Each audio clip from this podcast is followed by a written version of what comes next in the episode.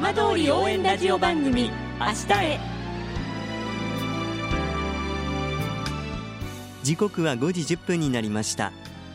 今週も浜通りの情報をお届けする浜通り応援ラジオ番組明日へのスタートです。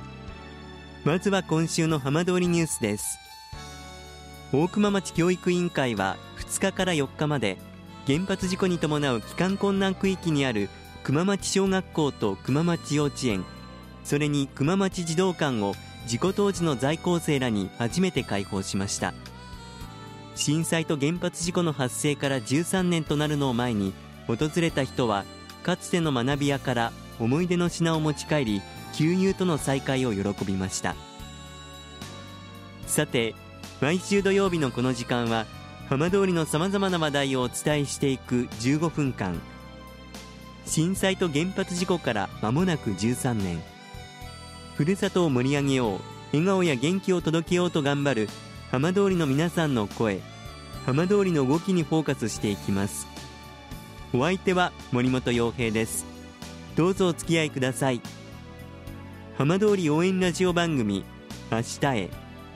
この番組はバッテリーテクノロジーでもっと自由な未来へ東洋システムがお送りします。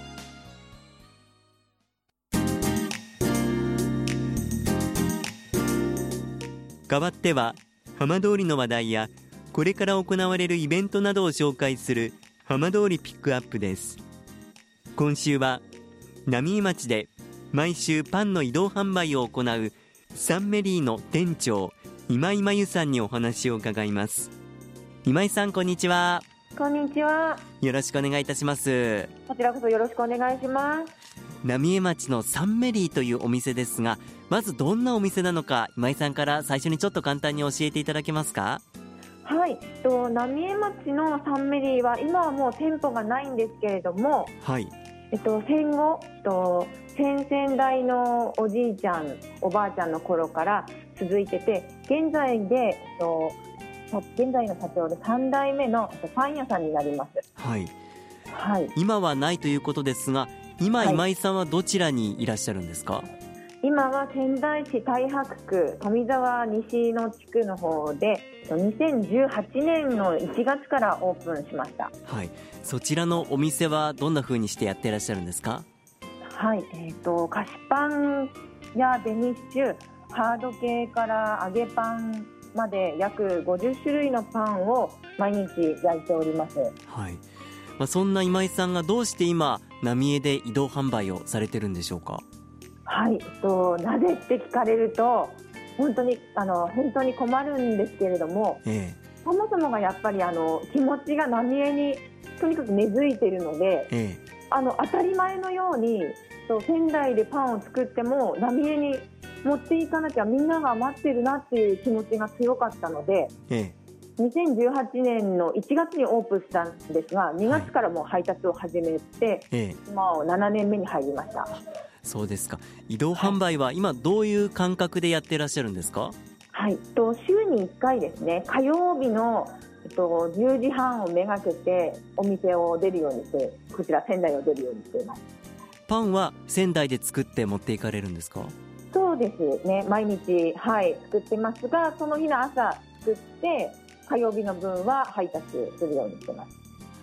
この移動販売をするようになった、まあ、きっかけといいますかこのタイミングも含めてなんですが、まあ、どういう流れで移動販売しようということになったんですか、はい、と震災後あのいろいろな方からあの頃のパン懐かしいよね食べたいよねってまたそれがきっかけに集まれたらいいよねっていうのをあのご意見すごくいただきましてえ。やっぱり、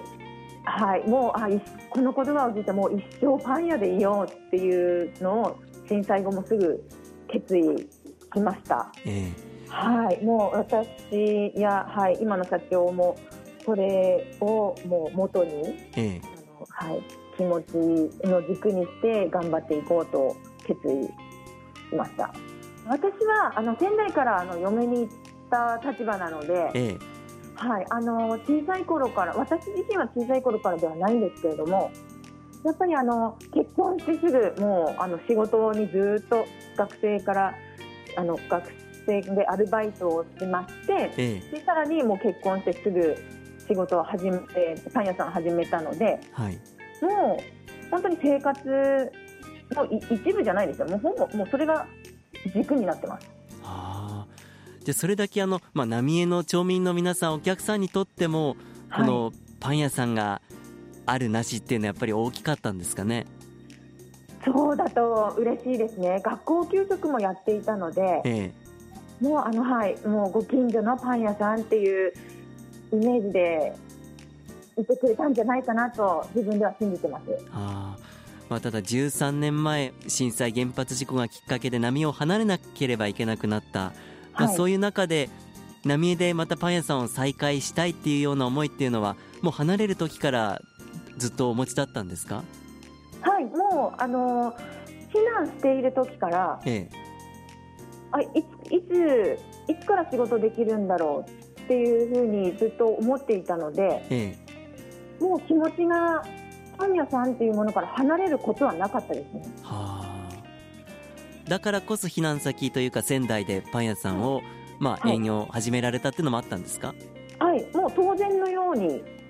あのパン屋さん始めてあいつからあの浪江持っていけるかなっていうのをずっとあの浪江町役場の人と相談しながらやってました。はあ、ただ2018年ですよね。はい、そうですね。まあ、2011年からまあ5年以上経ってっていう中でこの5年間っていうのははい、まだかなまだかなとか戻れないんじゃないかなみたいな不安っていうのはなかったんですか？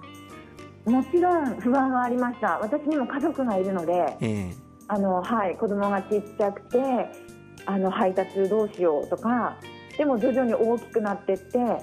どのように浪江と接していったらいいのかっていう不安もありましたが、やっぱりそこは、はいあの皆さんの声に支えられて、もう一生パン屋ですね。え実際に浪江で移動販売を始められたある意味こう、パン屋さんを再開されたということにもなるかと思うんですが、はい。まあ、その再開した初日っていうのはどんな様子でしたか？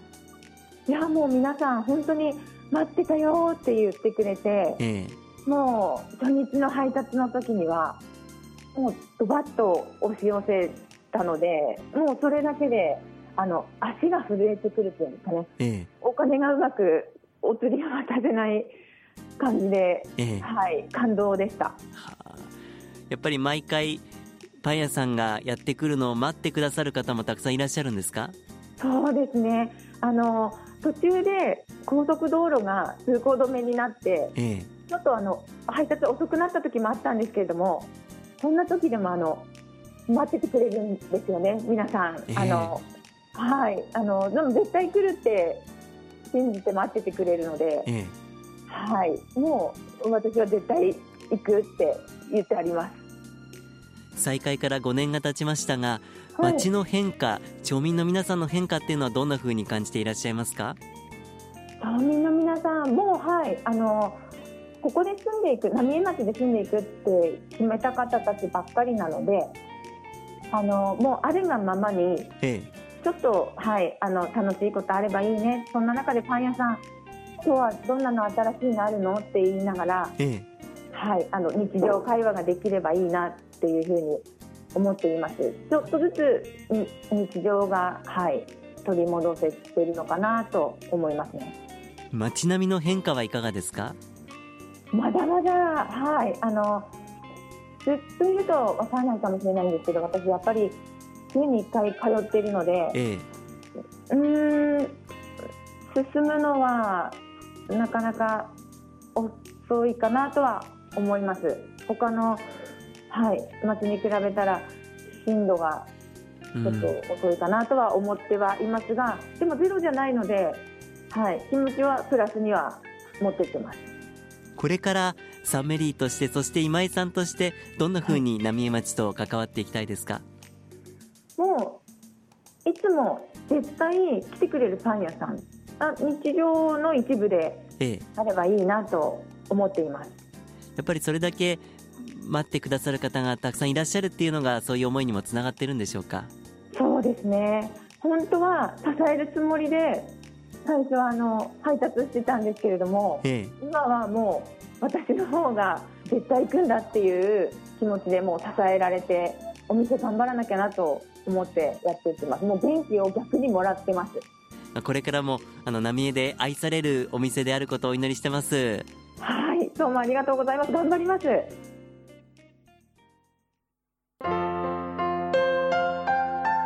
浜通り応援ラジオ番組「明日へ」